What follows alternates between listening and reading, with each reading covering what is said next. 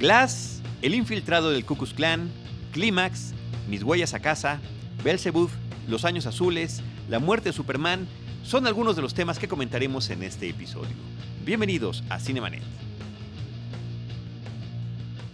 El cine se ve, pero también se escucha. Cinemanet. Con Carlos del Río, Enrique Figueroa, María Ramírez, Diana Gómez y Roberto Ortiz. Cine, cine, cine y más cine. Bienvenidos. Cinemanet. Arroba Cinemanet en Twitter, facebook.com diagonal Cinemanet, Cinemanet 1 en Instagram y Cinemanet 1 en YouTube son nuestras redes sociales. Yo soy Carlos del Río, les doy la más cordial bienvenida. Los saludo con mucho gusto a nombre de Paulina Villavicencio, ella es la productora general de este programa, de Uriel Valdés, nuestro productor en la mesa de trabajo y también saludo a Diana Gómez, arroba de Idalí. ¿Cómo estás? Hola, excelente. Muy bien. Diana, qué gusto que hayas llegado en tiempo y forma a un nuevo episodio de Cine Es un nuevo año, entonces hay que empezar a tiempo. Estupendamente bien. Y Enrique Figueroa Anaya, arroba Enriquejo86. Mi estimado Charlie, querida Diana, mi estimado Urisman, saludos a toda la gente que nos escucha aquí por Cinemanet, como siempre muy contento para hablar de cine. Muy contentos para hablar de cine y fíjate que yo debo de sumar a esta alegría eh, eh, que finalmente tuvimos oportunidad de ver la película de Glass, Enrique y yo. Eh, y contrario. Sonó como a Platero y yo. El platero es pequeño, peludo, suave, tan blanco por fuera que parece de algodón. Así es como empieza el libro. Ustedes bien. pueden leer el resto.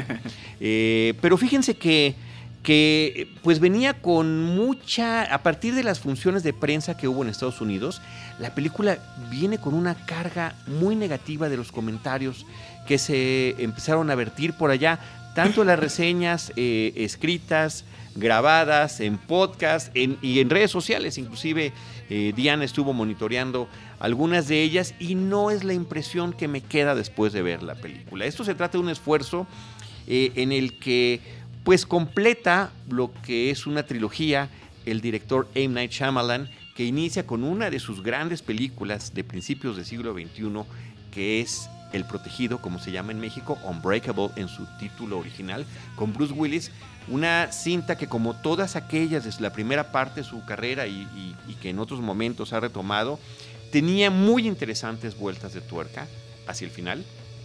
Y la- uno de los grandes momentos de, de esta película, de Unbreakable, era que al final eh, los personajes se daban cuenta que ellos eran como personajes de cómic, ¿no? Que tenían eh, una serie de dones, una especie de superpoderes, cada uno del lado del bien y del mal, eh, que de alguna manera se complementaban y que cumplían en cierta forma eh, pues los eh, estándares narrativos de un cómic de superhéroes.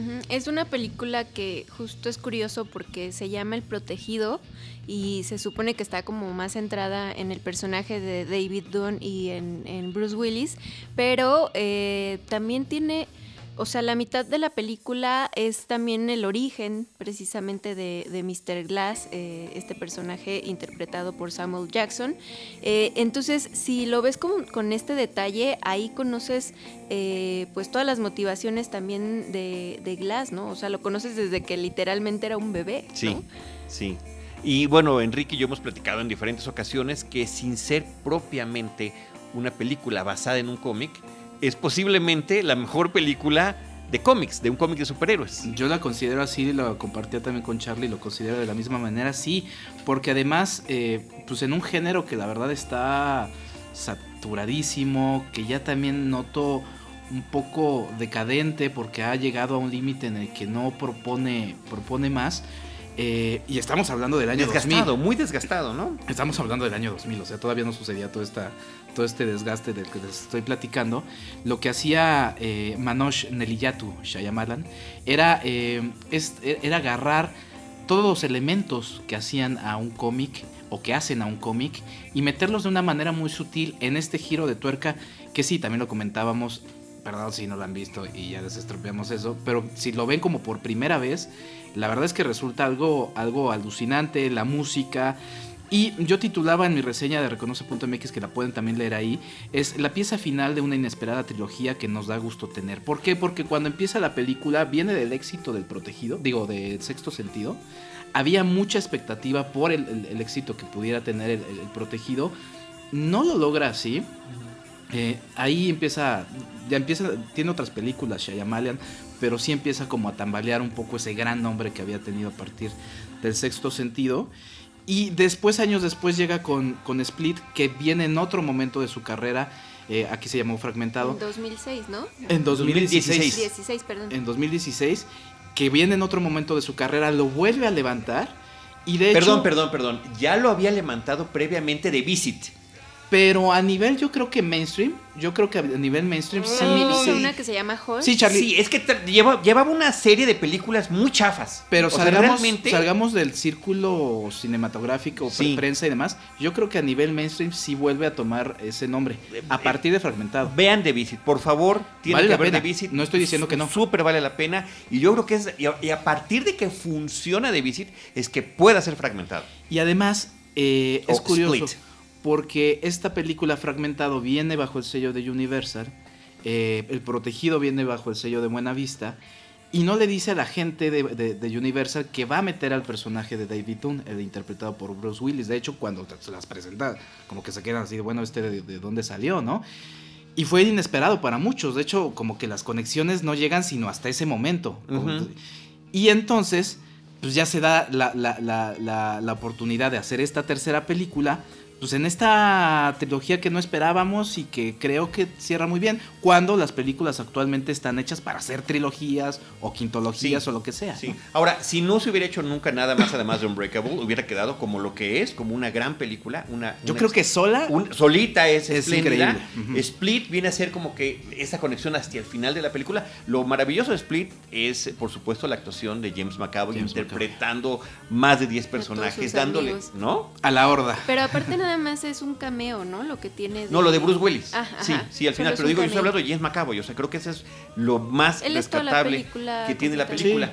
Y, de repente, ahora sí vamos a hablar de Glass, sin echar ningún spoiler, creo que eso es muy importante, fundamental en las películas de Shyamalan, pero sí efectivamente, y de las anteriores, ya echamos spoilers porque tache si no las han visto, de verdad que son películas muy interesantes eh, y que creo que imprescindible tenerlas frescas para poder disfrutar al máximo esta nueva película de Glass, que también, si no las vieron, no pasa nada, porque muchas cosas ahí las van explicando, pero la, recompensa es mayor si las han visto, ¿no? El Protegido, perdón, está en Netflix y eh, Split está en Amazon. bueno, no hay pretexto, no hay pretexto para no poder verlas. Bueno, el caso es que eh, finalmente tenemos la reunión de los tres personajes. La tenemos, únicamente voy a decir algo que sale en el tráiler, están en una institución psiquiátrica están siendo atendidos como personas, individuos que tienen fantasías sobre eh, dones que pudiera cada uno de ellos tener, ¿no? El, hombre de la personalidad múltiple, el hombre extraordinariamente frágil, pero extraordinariamente inteligente también, y este hombre indestructible, eh, superpoderoso, pero con una, con una debilidad, como la tiene Superman, por ejemplo, ¿no? Eh, que, resultaría como su kriptonita. Sí, a mí me, fue difícil tratar de, escribir sobre la película sin caer en los, en los spoilers. Es muy difícil. De hecho, eviten el nuevo tráiler que salió, es bastante desafortunado porque sí rompe varias de las sorpresas. Cuenta demasiado. Cuenta demasiado. El primer tráiler creo que es afortunado porque pues si vemos a Glass, la película se llama Glass, obviamente sale Glass, que Samuel L. Jackson, pero si no vean de más creo que sí es importante ver y creo que por ahí podría ir las malas críticas que haya cosechado. Porque si tienes más fresca fragmentado, tiene menos conexiones con fragmentado, aunque está el personaje de James McAvoy, que con el protegido. Con el protegido tiene todas las, las conexiones y de hecho da continuidad a esa temática, que es la que va a justificar el porqué de esta tercera parte. Entonces creo que sí es vital, mi estimado Charlie, llegar fresco, porque si no, si uno se confunde y además creo que sí disfruta más la película. Sí, tienes razón, pero creo que da continuidad a las dos. Creo que es un muy justo medio entre las dos y creo que también ver no tanto a James McAvoy haciendo esto fantástico que hace es todavía más gratificante que estarlo viendo toda la película anterior, ¿me explico? O sea, llega a ser un poco... Eh, no cansado, pero que es, es, mucho eh, eh, de frente, ¿no? In your face, como dicen en inglés, que lo tienes ahí todo el tiempo encima con eso. Y en cambio aquí está un poquito más dosificado. Y lo interesante, Diana, es que toma el ritmo que teníamos en Unbreakable. Que quizás eso es lo que no le está gustando a las audiencias contemporáneas o, a, las, a las personas que ya la han visto, que es un ritmo un tanto pausado, que parece que no vas a ningún lado, pero que se va construyendo. Hasta la música. Sí, está más presente. Se va construyendo poco a poco y que puede que esas vueltas de tuerca que estamos esperando que si llegan a suceder, posiblemente no sean lo que el público está esperando y que ese pudiera ser el, gran factor eh, por el que eh, la gente que la ha visto se está quejando. Y yo siento que es todo lo contrario. Yo estaba pensando que era una película que no me estaba gustando hasta que llegan una serie de revelaciones que son diversas. No son de la intensidad ni del sexto sentido, ni del propio protegido en su momento, ni de la aldea, ¿no? Eh, eh de signs o, señales también, pero, este, pero son, son muy interesantes. Cuando decías lo de la kriptonita, es que sí, eh, justo sí es importante ver eh, el protegido, por lo menos, para poder... No dije cuál era su kriptonita. Para, para poder entender que la, estas debilidades también las comparten, al menos Glass y David Dunn, ¿no?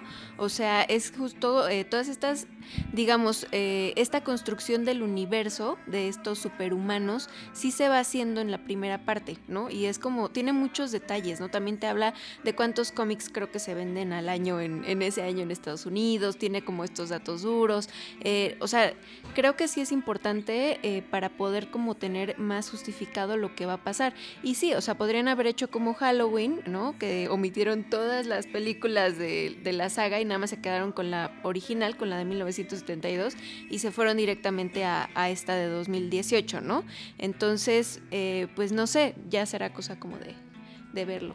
Pero ahora, por ejemplo, que mencionas el, tema de la kriptonita, y por cierto, vienes de color kriptonita, eh, es muy interesante porque es como si, y, creo que ahí también puedo sumar a lo que dice Charlie, igual sí no es tan necesario llegar a la primera película del protegido, creo que sí es importante, pero es como si leyéramos el primer Superman, que te da las bases del mundo en el que se va moviendo a él, pero puedes ahorita leer el Superman que esté lanzándose y lo vas a entender muy bien. Y creo que eso es lo que hace Shyamalan. A mí me gustaría mencionar el asunto del autor. Se ve la presencia de un autor que podrá tener sus fallas o no, pero que estamos viendo la historia que él realmente nos quiere contar. Y pues ahí va un poquito como tirándole a, estas sagas que no han entendido qué es lo que quieren, que nada más quieren dinero y demás. Pongan a un autor detrás y tendrán un, producto perfecto, pero sí auténtico. Y creo que Shyamalan, de hecho, se separa un poco de lo que está haciendo el cine de superhéroes mostrándonos su visión muy afortunada de lo que él quiere decirnos. De hecho, él ha, rechazado ofertas, ¿no? Para hacer este películas de Marvel o Eso no sabía.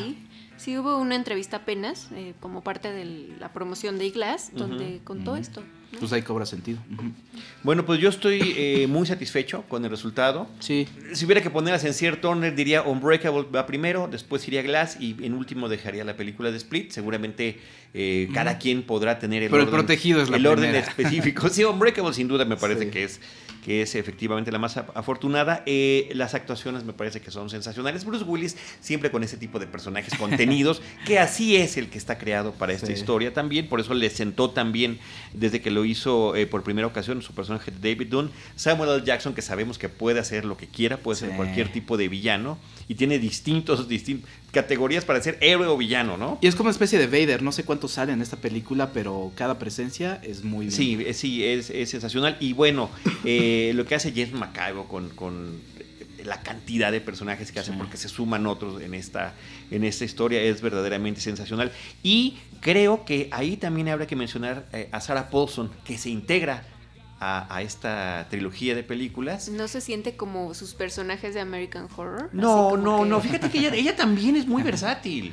Y parte de su versatilidad puede salir completamente encantadora, como, como lo es en esta comedia romántica eh, que hizo hace unos años, como en sus personajes estos perversos y siniestros que tiene en esta saga televisiva, y como esta doctora que aparece, psicóloga aparentemente, que aparece en esta película tratando a estos individuos. Entonces, eh, y, a eso sumar que sí subrayan demasiado el tema de tratar de seguir la mitología de los cómics, pero me parece que funciona también. No, y es que además acaba la película y lo que quieres es no ir a ver el, 20 aniversario o 10 aniversario de Avengers, sino irte a una tienda de cómics y comprar cómics, ¿no? Sí, sí, totalmente, totalmente de acuerdo. Entonces, bueno, pues ese es, es una película que también me gustaría que en algún momento pudiéramos hablar con spoilers. Sí, eh, Hablar de la trilogía, a lo mejor hacemos algún especial por ahí. Diana Te Enrique. compro. este, y dejémoslo en este momento hasta allí.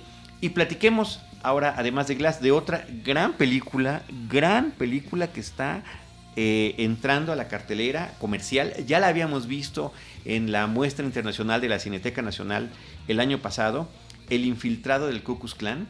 Eh, Black Clansman es el título original, una película de Spike Lee, o como él mismo dice, a Spike Lee Joint, eh, donde puede tratar estos temas de los afroamericanos eh, que, han vivido a lo largo de, los, de, mucho tiempo, este, cómo lo ha reflejado a lo largo de sus películas en películas históricas, en películas contemporáneas.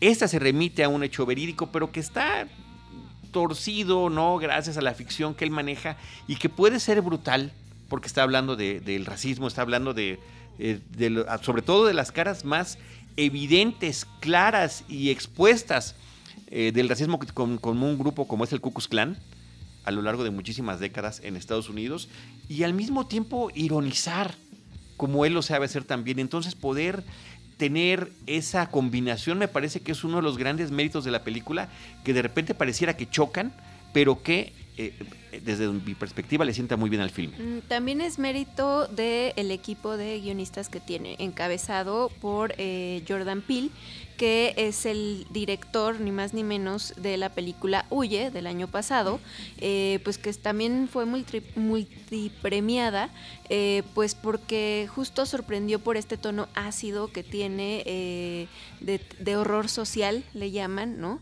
Entonces, yo ahora que he seguido un poquito más el trabajo de Jordan Peele, sí detecto que tiene mucho también de él, de él ahí, ¿no? Entonces... Sí, Sí, pero sin duda bajo la mirada y misericordia de, de, Spike Lee.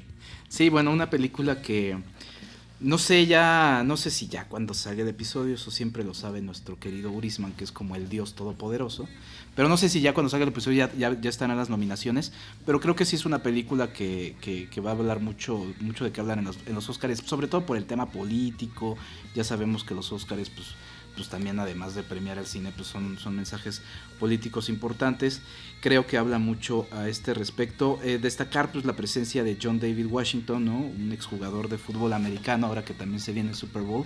Y bueno, nada más y nada menos que el hijo de Denzel Washington, que creo que hace una actuación muy, muy divertida, ¿no? Muy padre como Ron Stallworth. Y bueno, pues siempre ver a, a Adam Driver hacer lo que haga es que es divertido. Bueno, no sé si es su principal personaje que lo ha hecho muy famoso, pero como, como, como Flip Zimmerman, como este compañero, eh, la verdad es que es una película muy interesante. Podrían echársela también en un duelo, o sea, en una doble, double feature con esta, con tres anuncios por un crimen, porque además hablan de temas similares cada, cada una desde su desde su forma de, ser. Y bueno, pues este tono que ya has remarcado, Charlie de Spike Lee, muy fresco, eh, el tema musical que siempre está presente en, el cine de Spike Lee. Y que bueno, pues ahí te va metiendo, riendo, hace que te hagas reír de algunas cosas, pero de repente las reflexionas, porque además el personaje del KK Clan que está ahí, este, pues está ahí muy activo en, en redes y demás, o sea, es, pues, es así ahorita lo ven, está ahí. No, claro, es un, es un individuo que, que sigue activo eh, desafortunadamente eh, en esas actividades, pero bueno, la película estuvo ubicada en los años 70, en, eh, cuando un, el primer policía de raza negra entra a cierta estación a trabajar y se le ocurre hablar por teléfono y responder a los anuncios que en el periódico ponía el Cucus Clan para solicitar que la gente se, uniera a ellos. Entonces, a través de esa llamada telefónica, se inscribe con ellos y es ahí donde empieza esta forma de estar infiltrado del Ku Klux Klan, como comenta el título en español. No, y aparte es una película que tiene vigencia, ¿no? En el sentido de que lo peligroso que puede llegar a ser eh, tener arraigados en la sociedad este, este tipo de grupos o de individuos siquiera que eh, pues son sociópatas, ¿no? O, tienen como una idea eh, pues muy egoísta de, cómo debe de ser, ¿no? O, xenofóbica, digamos. ahora también quería decir que esto de los premios es incierto, ¿no? Estuvo nominado a los Globos, a los Critics y fue ignorado, realmente no se llevó ningún premio, a pesar de que es una gran película. Eso también llama bastante la atención, o sea, que tan complacientes están en esta temporada de premios eh, los jurados, eh, dándole todo a, Nace una estrella, ¿no? En vez de a esta clase de películas que, que la verdad pues sí son aparte pues muy originales, no son remake del remake. Sí, es, raro encontrarse un, no remake en, el cine. Y además también en este, creo que ese sí es un buen tráiler, esa escena en la que hace la primera llamada el personaje de, David Washington, eh, Ron Stallworth, eh, pues eh, salpica no solamente el asunto interno de los Estados Unidos que está sucediendo y que además ahí hay muy muy claro un mensaje político, sino como el personaje de Adam Driver que es judío, la verdad es que va a todos y habla pues un tema de apertura que pues ya deberíamos saber. Sí, hay una crítica, muy aunque está hablando de una situación real vivida en los años 70, se está hablando también de frente a la administración actual de, eh, de, los, de la presidencia de los Estados Unidos. Topher Grace es el que interpreta a David Duke, a este líder del Ku Klux Klan. Topher Grace que lo veíamos, ¿no? De jovencillo hace 20 años en That 70 Show, que ha tenido una carrera también eh, eh, interesante en varias películas. Bueno, pues él es el que está interpretando este personaje. Y ya lo comentamos cuando hablamos de ella, eh, cuando estuvo en la muestra de la película. Siento que está un poquito de más la, la serie de escenas de noticieros, de hechos recientes en Estados Unidos bajo el régimen de Trump, que es como subrayar de más. Ah, miren, les estoy hablando de esto. Pues cuando me parece que queda evidente. No, porque, porque así no te confundes que es un hecho que se quedó en el pasado cuando en realidad... Pero lo estamos viendo, o sea, lo vemos en las noticias, ¿no? Pues sí, pero mucha gente se queda con este tema de, ah, fue una ficción, ya me puedo ir a mi casa tranquilo. Y la verdad es que no, o sea, que siguen pasando. Y otra cosa que Spike Lee decía ahora que estuvo en Los Cabos era que la gente no saliera, que él esperaba que la gente no saliera del cine creyendo que estos temas solamente, o estos problemas solamente se daban en Estados Unidos, ¿no? O sea, que a pesar de que es algo muy americano, muy norteamericano, que eh, se replica en otros lugares, ¿no? Y esto es importante. Digo, yo opinaba lo mismo que, que Charlie, la verdad es que también pensé que, pero luego lo reflexioné y sí, de repente sí, pues si no todos están tan conectados con o sensibilizados con esto, creo que sí, no está de más como informativo, con el mensaje político que quería presentar, aunque sí como película creo que sí. Pero la comedia yo creo que tiene como, o sea, es, hay un balance, pues, no es todo azotado, no es todo, sino todo lo contrario, está muy... Es que, es que tiene de los dos, y cuando es suspenso, bueno, y particularmente con la super actuación de Adam Driver, bueno, estoy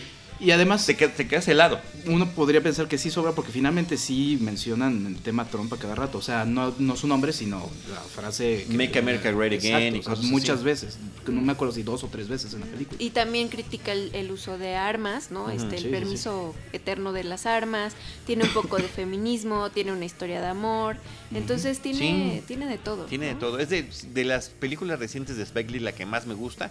Una también de las mejores películas que vimos en 2018 gracias a la muestra, la contaremos hasta este año porque está entrando comercialmente en México para la cartelera comercial. Bueno, pues ahí está el infiltrado del Ku Klux Klan, Black Clansman de Spike Lee. Y de Spike Lee, Diana, nos vamos a Gaspar Noé con Clímax. Eh, esta película la vimos eh, Enrique y yo en Morelia y sí la platicamos también ampliamente, ¿no? Que era como el regreso de, Gaspar Noé, eh, el regreso digno, ¿no? Al cine, con una propuesta que visualmente era una delicia, ¿no? Es una película que trata acerca de un grupo de bailarines que están recluidos en una especie de edificio de escuela, ¿no? Eh, ensayando una coreografía, están en medio de la nada, es un invierno bastante crudo y se les ocurre hacer una fiesta eh, pues para festejar que terminaron de ensayar y pues en esa fiesta es cuando ocurren una serie de eventos inesperados, ¿no? Eh, pues que digamos, ya no tienen como control, ¿no? Hay, ah, decía Charlie, muchísimos giros de tuerca. Em, es muy importante la, eh, o casi todo el peso lo tiene Sofía Boutella, ¿no? que es el personaje principal de esta película, pero eh, digamos que a lo largo de, esta historia que se desarrolla en una noche, un, poquito más, eh, pues ella es la que lleva el mayor peso, aunque van a tener otras micros, microhistorias por parte de, de los demás integrantes de este grupo de baile. Sí, una película muy interesante por donde uno la encuentre. Eh, está llena también de mensajes, hay por ahí algunas frases de marcas que van apareciendo a lo largo, pero bueno, yo me centraría en asunto dancístico, es una, es una auténtica coreografía en todos los sentidos, primero de parte de los actores, luego uno vuelve, se convierte, eh, es parte de esta coreografía, ¿no? Y las cámaras también están... Exacto, están bailando, se unen a esa coreografía y pues uno termina siendo parte de esta alucinación. Si es de esas películas que confrontan, ¿no? Que sí, en el episodio pasado no me veas así, mi querida Diana, me, mostré bastante fresa, eh, pero sí es una película que te, que, te, que te provoca algo y creo que eso es, es algo muy interesante cuando de repente nos encontramos con películas que ni fu ni fa, ¿no? Entonces la verdad es que creo que esta es una gran propuesta. El director siempre ha sido provocador, a veces sus provocaciones no gustan tanto, pero esta es una película que seguramente les va a gustar, es una película que tiene muchos planos, secuencia, bueno, tiene como cuatro, ¿no? Sí. Eh, y esto es como parte de sus eh, valores eh, de dificultad, digamos. la música está increíble también. Muy noventera. Este, entonces, disfrútenla, no coman demasiado, es mi recomendación.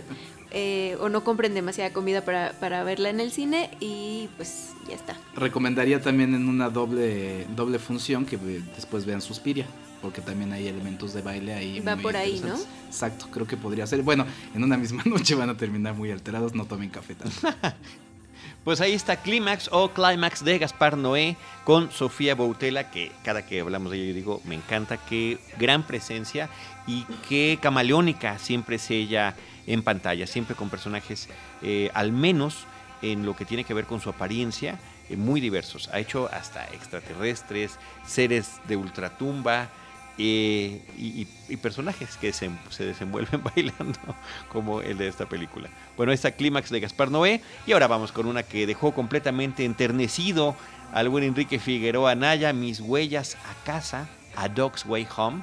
Eh, no lo van a creer por el título ni por el trailer. Es de un perrito que se pierde y tiene que regresar a su casa. Sorpresa, oh sorpresa, spoiler alert. Mi, mi reseña reconoce la, la titulé como Esta es la aventura de un perro y su humano, ¿no? Y pues sí, mira, la verdad es que hay tramas que se repiten una y otra y otra vez y de hecho hay quienes afirman que son pocas las variantes de estas, ¿no? O sea que siempre vemos variantes de cierto número de historias, pero bueno, creo que en el género de películas de perros, pues creo que no hay más, más allá, ¿no?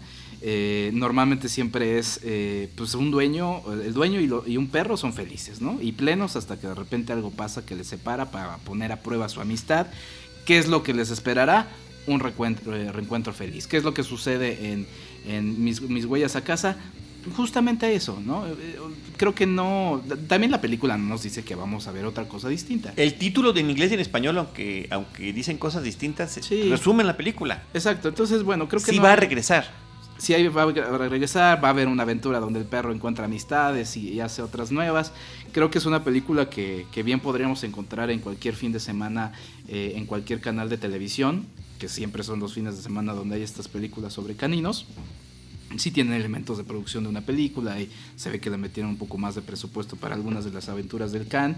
Eh, también ironizaba con este hecho de que, bueno, el perro no, no abre la boca cada que va hablando como sucede en estas películas de televisión, que digo, bueno, eso ya hubiera sido insufrible, creo que está bien. Es una película, es una feel good movie, ¿no? O sea, uno va a sentirse bien, para los dog lovers creo que es una película muy interesante, o sea, bueno, muy entretenida porque van a estar llorando a cada rato. Creo que la personificación del perro eh, está bien porque justamente estamos viendo, eh, se dice que los perros tienen, son como niños de tres años, justamente vamos a ver eso. Y hay muchos elementos, me recordó a la personificación que creo que, creo que podría ser en un especial que podremos hablar de perros. Creo que los mejores perros en, en el cine son los de Up, ¿no? Eh, creo que va por ahí la personificación de... ¿La humanización? La humanización, sí, perdón. La humanización. Eh, creo que va por ahí la humanización de, este, de estos caninos. Y pues ya, la verdad es que sí, pues cuando uno ve este tipo de películas, pues quisiera ver algo más, algún detalle adicional, algo que le metan, pero pues no, finalmente es, eso. Eh, las, las actuaciones bien, la dirección bien, la foto bien, la verdad es que no hay mayor no hay mayor eh, asunto y pues sí, pues si les encantan los perros, pues sí lleven su caja de Kleenex. Me preguntaban por ahí, oye, voy a llorar. Pues sí, vas a llorar. Eso tú lloraste, tú lloraste. dos lagrimitas. Estás, en cámara, estás en cámara admitiéndolo. Pero dije dos lágrimas, luego pues dije, no, que duro me Suena como lágrima. Eh, pues Digo, suena como llanto. Pues sí, así. Oye, a mí lo que me da curiosidad es que el director es Charles Martin Smith, que mm. lo tenemos más identificado en términos de actuación, entre muchos de sus otros papeles. Él sale en, en American Graffiti, la película de George Lucas, también sale en Los Intocables, es justamente como el miembro más entrañable del equipo que conforma Elliot Ness en esa película, pero que también ha tenido una trayectoria casi paralela, ¿no? Empezó en los 70 como actor y empezó a partir de los 80 dirigiendo películas, cortos, episodios de televisión y demás. Y bueno, el tema de los animales en pantalla no le es novedoso porque lleva dos películas acerca de delfines. Así que bueno, está esta película, Mis huellas a casa de Charles Martin Smith. Y eh, el giro que hacemos ahorita es dramático en términos de género. La película Belzebub una nueva película de Emilio Portes Gil.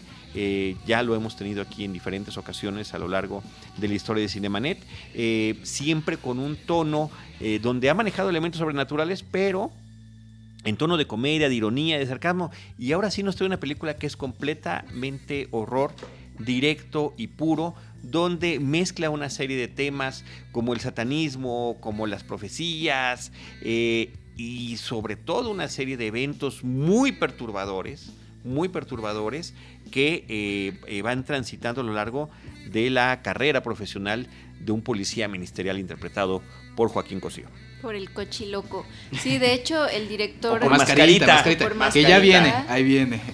Decía, eh, decía el director que esta película, o sea, como para ubicarla, ya sabes, con estas referencias, era una mezcla de La Profecía y Seven por el tema de que es un, resolver un caso policíaco, ¿no? Eh, pero que te encuentras con eh, pues el horror y con eh, pues esta mm, idea de que existe un Mesías, ¿no? O que existe un... Eh, o, un anticristo, o, sea, realmente son los temas que maneja la, película. Yo diría la profecía, Seven, el exorcista, el bebé de Rosemary. Yo también, yo también lo vi así, eh, sobre todo visualmente, ¿no? Tiene ahí como algunas escenas que se parecen bastante a estas dos últimas películas de los 70 que se parecen a Vivir y Morir en Los Ángeles, tiene escenas que se parecen a Terminator, la primera del 84 Ah, eh, tiene una serie de ahí de referentes visuales y temáticos a lo largo de la película. Me parece que es una película muy cruda, eh, muy brutal. Si bien no todo lo que está planteando lo vemos en pantalla, nada más de imaginarlo me parece que es.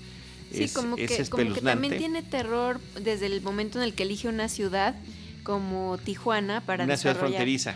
Sí, para desarrollar la historia, ¿no? Porque a la hora de que hay momentos de violencia, eh, de alguna manera como que asumes que es normal, ¿no? Por, por el lugar en el que está ¿no? ubicado todo, pero a la vez son cosas de horror, o sea, literal de, de mucho, pues también horror social, ¿no? Pues mi palabra sí, de, sí, efectivamente sí, pero bueno, está inscrito en, en, este tipo de películas que hemos mencionado. Sí, creo que eso funciona muy bien porque sí nos acerca a esa esa conexión que tenemos lamentablemente con, que también lamentablemente creo que ya luego hemos normalizado mucho, ¿no? Son números y cifras que van pasando. Creo que tiene elementos muy interesantes. No me gustaría estropear eh, algo en específico. Tenemos ahí también una entrevista con él en donde ya vamos a poder estropear algunas cosas. Pero creo que tiene elementos muy interesantes en el subterráneo, nada más diré que creo que pueden ser interesantes en la película. Me llamó mucho la atención porque además la película empieza con este logotipo de Pastorela Productions. Podríamos decir que es la versión pastorela eh, para adultos, hardcore, Porque además, si recuerdan, el personaje de Joaquín Cosío quería ser el diablo. Sí, la pastorela. ahí está, pero bueno, y, y, finalmente, pues es una pastorela, ¿no? En este elemento que decías de, del elegido y demás, ¿no? Eh, una película interesante, a mí me llamó la atención, yo la vi en, español, o sea, a mí me, llamó la atención porque vi en la cartelera, compré mi boleto y decía versión en español o subtitulada. Y así, ¿eh? Pues en español, pues es una película mexicana. Pues no, resulta que es mayormente. 80% hablan inglés. En inglés. ¿Es 80%? Sí. Ah, mira, qué, buen dato. Sí, es que yo me acuerdo que cuando vi la película, ya lo escucharon en la entrevista, de repente dije, esa voz suena como de doblaje. Y pues sí, estaba doblado y de repente dije, ah, Lo que pasa es que ese es el tema de la frontera. O sea, que hay personajes que son extranjeros que están viniendo también a, sumarse a, la investigación del caso. De hecho, hay un actor eh, pues muy conocido. Tobin Bell. Que es Tobin Bell. Él es eh, Jigsaw, ¿no? En esta saga. Y, eh, en la saga de Juego Macabro. En la saga de, Juego Macabro, o So. Eh, y bueno, pues eh, él viene con otro personaje también muy místico. Peculiar, peculiar, peculiar. Eh, y pues digamos que a Joaquín Cosío pues lo, hacen que se estire, ¿no? Como actor y que se ponga a hablar mucho inglés, o sea, yo no Y pueden hacerlo porque es muy buen actor, la verdad es que otra vez lo vuelves a ver y dices, este es uno de los grandes actores que tenemos, ¿no? Sí. No lo había visto hablar tanto inglés como en esta película.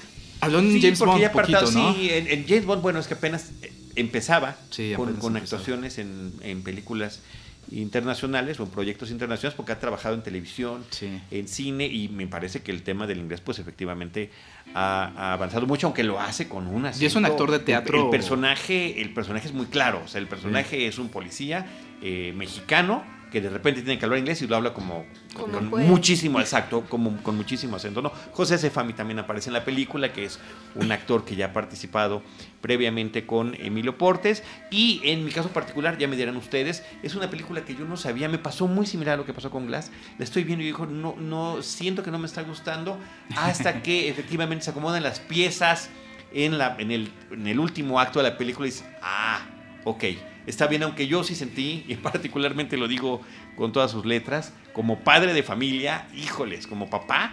Este, es que la este, primera como papá, no, pero es que es una tras otra, ¿no? hay es, el tema, el tema es muy fuerte. directos a menores, ¿no? Sí, a menores de edad, entonces eso es, eso es brutal brutal para un padre. Ok, pero finalmente te gustó. Sí, finalmente me parece que está bien resuelta la película. No, y esas escenas están bien logradas, son muy terroríficas. Sí, por eso decían que era como una de las mejores películas de cine mexicano eh, desde hace muchos años, ¿no? Y decían solamente Kilómetro 31 o alguna así, como que ha generado esta respuesta en los espectadores. Sí, que tampoco hay tantas, ¿no? O sea, como, no hay como tantas. para... Mm, como para que sea competencia. Pero el año pasado salieron varias, ¿eh? sí, pero está muy estamos hablando que funcionen. Sí, está muy por encima. Que ¿eh? funcionen. Ahora les voy a confesar algo. A mí me pasó al revés que a Charlie. O sea, y, Aquí es donde, perdón, donde Urisman pone un efecto así como de iglesia Belzebut. Ah, me, me, pasó al revés porque sí, digo, yo soy como muy fan de Joaquín Cosío y estaba como con toda la disposición de verla y a partir de cierta escena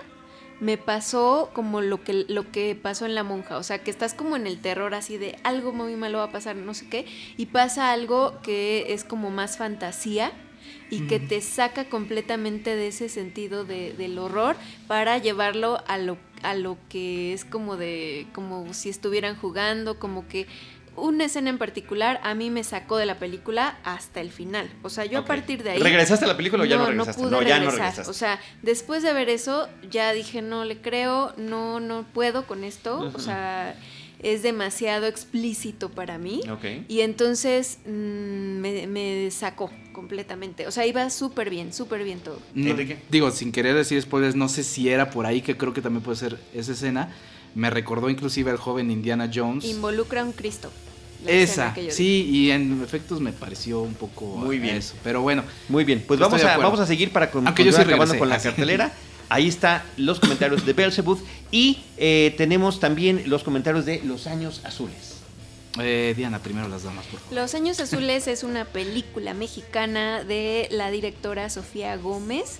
Ella es su, su ópera prima, digamos, aunque es una película que ya se ha estrenado en varios festivales mexicanos. Eh, incluso ha recibido premios ahí en Guadalajara, ¿no? Me parece que recibió el Mezcal. Es una película eh, filmada en, en Jalisco, en una casona bastante vieja, que es también un personaje donde viven, digamos, sin cinco jóvenes que están estudiando o están tratando de pues de abrirse paso en una carrera que es muy están empezando apenas a, ejercer una carrera pero eh, de alguna manera como que el, todos estos personajes eh, pues están digamos igual de derruidos que esta vieja casona, ¿no? Exacto.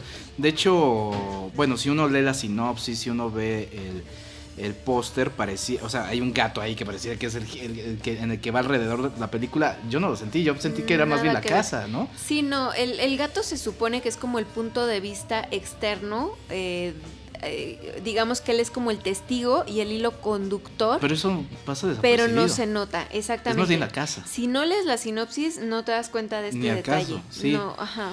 Eh, sí, sí, o sea, creo que podríamos también decir que es como una crisis de, la, de, de, cierta, de, cierta edad, ¿no? De los personajes, porque ahí se están yo lo vi como un drama generacional, así es como lo llamaría. Eh, en realidad está hablando de cómo somos los jóvenes de, de ahora, ¿no? O de los 20 a 30, eh, cómo están tratando de abrirse paso eh, después de estudiar una carrera o mientras estudian una carrera, pero a la vez son independientes para echar relajo, para eh, ligar, pero a la vez estás dependiendo de tus padres económicamente o para que te hagan algunas cosas en tu hogar. Así es como yo la vi, o sea, ella la, ve como una cosa un poco más romántica, digamos, pero eh, pues es un retrato, ¿no? De, estas generaciones eh, que estamos de alguna manera, pues en, en, este momento siendo como la fuerza productiva de México. Sí, pues ahí está, poco afortunada la hechura al final. Eh, pero bueno. Lo pues único que, a mí me gustó fue que estuviera el director Marcelo Tobar ahí como uno de los ah, actores. Eso se me hizo muy simpático porque él me, cae bastante bien y pues ya. Director de pues ¿no? Sí, no siempre se puede hablar de todos los realizadores eh, con, de manera grácil, ¿no? Acerca de su forma de ser. Habría que decirlo, muy particularmente en este caso. No diré más. Oye, ya finalmente. Rapidísimo. Finalmente, la muerte de Superman. Eh, yo te debo una disculpa y la, hago pública. ¿Desde cuándo me dijiste que había que platicar de ella, que la viéramos? Salió en formato digital, la vimos en su momento, pero como que no habíamos encontrado el momento, yo particularmente. Y te cayó la karma, Y me cayó, ahora sí, en tu cara, tómala, porque bueno, viene una, viene una, exhibición especial a través de Cinemex y creo que es una muy buena oportunidad para poder eh, retomarla. Eh, esta que es la versión animada de lo que fue este, eh, pues digamos, historia clásica dentro del, universo del cómic de Superman, donde finalmente muere, ¿no? Yo tendré la misma queja que tuve con el cómic. Me parece absurdo, ridículo, torpe, poco imaginativo que finalmente el hombre de acero, nuestro Superman de siempre, termine hecho papilla a puñetazos, a golpes viles y vulgares, ¿no? Pero me parece que la forma en la que el, tipo de animación que presenta la película, cómo nos van integrando los diferentes personajes de la Liga de la Justicia, qué es lo que está haciendo cada uno, como que toda esta, esta suma de perspectivas y, eh, eh, funcionan muy bien en esta, en esta versión animada. Exactamente, y además liga eh, no solamente el arco de la historia de la muerte de Superman, sino que se va un poquito más allá eh, en lo que también da continuidad al regreso de Superman, porque sabemos que regresa, eh, y bueno, esto se enmarca en el lanzamiento en pantalla grande, que también es importante decirlo, de la película de Superman de 1978. Dice 40 aniversario, el aniversario fue el año pasado, pero está bien, no pasa nada. Y pues se presentan estas dos películas. A mí me llamó la atención la muerte de Superman por el tono, también trata de ligar un poco el nuevo universo cinematográfico de, de DC, el Flash es más cercano al Flash de la Liga de la Justicia. Sí. Eh, creo que eso está bien y creo que dentro de todo es una película entretenida. No, funciona, funciona muy bien. Esa segunda mitad que les digo presenta y conecta el tema de, de la muerte de Superman, creo que está bien. Eso sí, después de haber visto Spider-Man, eh, el universo... Mm, sí, de multi, Into the Multiverse, Spider-Verse. Creo que sí, eh, porque sí estaba destacando... universo. Sí estaba destacándose DC por las películas animadas. Sí. Tendrán que decir, eh, a ver, ¿qué hacemos, no? ¿Qué hacemos? Inclusive Yo, había mencionado Teen Titans también del... Porque este, este estilo es del Batman de la serie animada de los 90. Ya pasó mucho tiempo. Pues sí, pues sí, pues ni hablar. Pues ahí está la muerte de Superman, que está en formato digital y también va a estar exhibiéndose en Cinemex. De manera breve, Diana, vamos a platicar de dos series televisivas que quieres comentar. Una de ellas es Sex Education en Netflix. Este enero se estrenaron dos series que de alguna manera les podrían gustar y por eso quiero platicar de ellas. Sex Education, que está en Netflix, es una serie eh, británica protagonizada por Gillian Anderson y Asa, ahorita no recuerdo su apellido, que es un actor eh, muy jovencito que está con ella. Ellos interpretan a una madre y a un hijo eh, que pues de alguna manera están como centro de todas, de muchas historias que tienen que ver con cómo los humanos experimentamos el sexo desde el aburrimiento, el miedo, las culpas, eh, las ilusiones, el amor, eh, etc, etc, ¿no? Entonces es una serie, pues directa como los británicos son, que eh, le ha gustado mucha gente porque de alguna manera te identificas con alguno de los personajes. Eh, es una historia de amor. Eh, como referencia les puedo decir que se parece un poco a dos series que yo he visto, que es Atypical de Netflix, ¿no? Que son algunos adolescentes, pero esta no es una serie adolescente porque tiene personajes mayores que están enfrentando sus propios problemas sexuales o sus propias situaciones, ¿no? ¿Y a cuál otra? ¿A cuál otra? A una que se llama Scrotal Recall, que es muy divertida. Eh, es una serie igual que ya terminó, duró tres temporadas y hablaba de un grupo de amigos que, eh, digamos, se enfrentan a distintas situaciones porque el protagonista eh, se contagia de una ETS, e ¿no? enfermedad de transmisión sexual, para quienes no lo saben. Y entonces empieza a buscar a todas sus parejas sexuales, lo cual pues resulta muy divertido, ¿no? Entonces, por ahí... No suena tan divertido, pero ok, te creeremos. Pues ellos lo hacen divertido. Entonces es como lo padre de esta serie. La segunda. Espérame, espérame, espérame. Espérame. Gillian Anderson y Asa Butterfield. Y además, no puede uno dejar de decir Gillian Anderson de los X-Files. Está haciendo una serie sobre sexualidad cuando David Duchovny de The X-Files también tuvo una gran serie importantísima. Eh, donde los temas sexuales se abordaban de manera frontal. Eh, y también trasera, diría yo. Californication, que es una serie divertidísima. Pero Gillian dejó X-Files la onceava temporada, ahí dijo ya me voy, y se puso a hacer otras. Eh, yo he visto dos de ella en Netflix, una donde es policía y otra esta. Los dos han hecho muy buena. Increíble. Los dos han hecho de todo y recordemos que los dos regresaron para esos últimos episodios que se, que se hicieron recientemente, ¿no? en esta misma década. Ya sin Ángel X-Files, ¿no? Sin Ángel, desafortunadamente, aunque la original es fantástica. Y ella es, y sí, bueno, en fin. Y entonces está súper padre que ahora, eh, desde que empezó esta serie a, promocionarse, porque salió el 11 de enero, eh, ella eh, postea fotografías de, penes, ¿no? Que tenía su personaje en su oficina. Entonces está súper padre cómo ella lo está adoptando y lo está llevando a, a, es un gran humor, Qué padre que te parezca tan divertido. Oye, este, la otra serie es True Detective, tercera temporada. Hay que decir que la primera es una temporada sensacional, porque es una, historia contenida. La segunda es un desastre. Me parece que es un, desastre, desastre, pero sí es menor. Basta, pero bastante menor. Entonces, ¿qué, ¿Qué nos trajo este primer episodio de True Detective, tercera temporada? Pues eh, nos trajo el regreso a la, primera temporada, eh, o sea, digamos que de alguna manera, en términos de estructura, incluso como de situaciones dentro del guion, eh, se parece mucho con la primera temporada, ¿no? Así como este, este caso que se va a investigar, algún desaparecido, algún ritual un poco satánico. Entonces, la verdad es que aquí lo interesante pues es ver cómo cómo, lo resuelve el protagonista, que es Marshall Ali. Este actor. Que ya está en todo, Marshall Ali. Pero está increíble, además. muy bien, sí. Eh, a él sí le han dado premios eh, por sus, interpretaciones en. Me parece que Green Book, una película que todavía en México no. ni sus luces, ¿no? No, sí. 2 de febrero. 2 de febrero. Pero. Digamos, ya lo están premiando. Se llama Green Book, una amistad sin fronteras. y eh, pues vamos a ver eh, qué pasa con True Detective. Empezó bien y pues nada más. Quería pues recomendarles que, sigan, están a tiempo. Tenemos, tenemos que ver. Muchísimas gracias. Diana, arroba de Idalí. Los temas que platicamos en este episodio, True Detective, tercera temporada, primer episodio, Sex Education, que está en Netflix, en cines La Muerte de Superman, Los Años Azules, Bells the Bus, Mis Huellas a Casa, Clímax, El Infiltrado del Ku Clan y Glass. Muchísimas gracias, Enrique Figueroa Noya. Pues ahí estamos, Enrique 86 para seguir platicando de cine. Saludos a todos, gracias por escucharnos. Muchísimas gracias, Urisman. Y a todos ustedes que han llegado hasta el final de este episodio. Yo soy arroba Charlie del Río y recuerden que los estaremos esperando en nuestro próximo episodio con Cine, Cine, Cinemanet. Con Carlos del Río, Enrique Figueroa, María Ramírez, Diana Gómez y Roberto Ortiz. El cine se ve, pero también se escucha.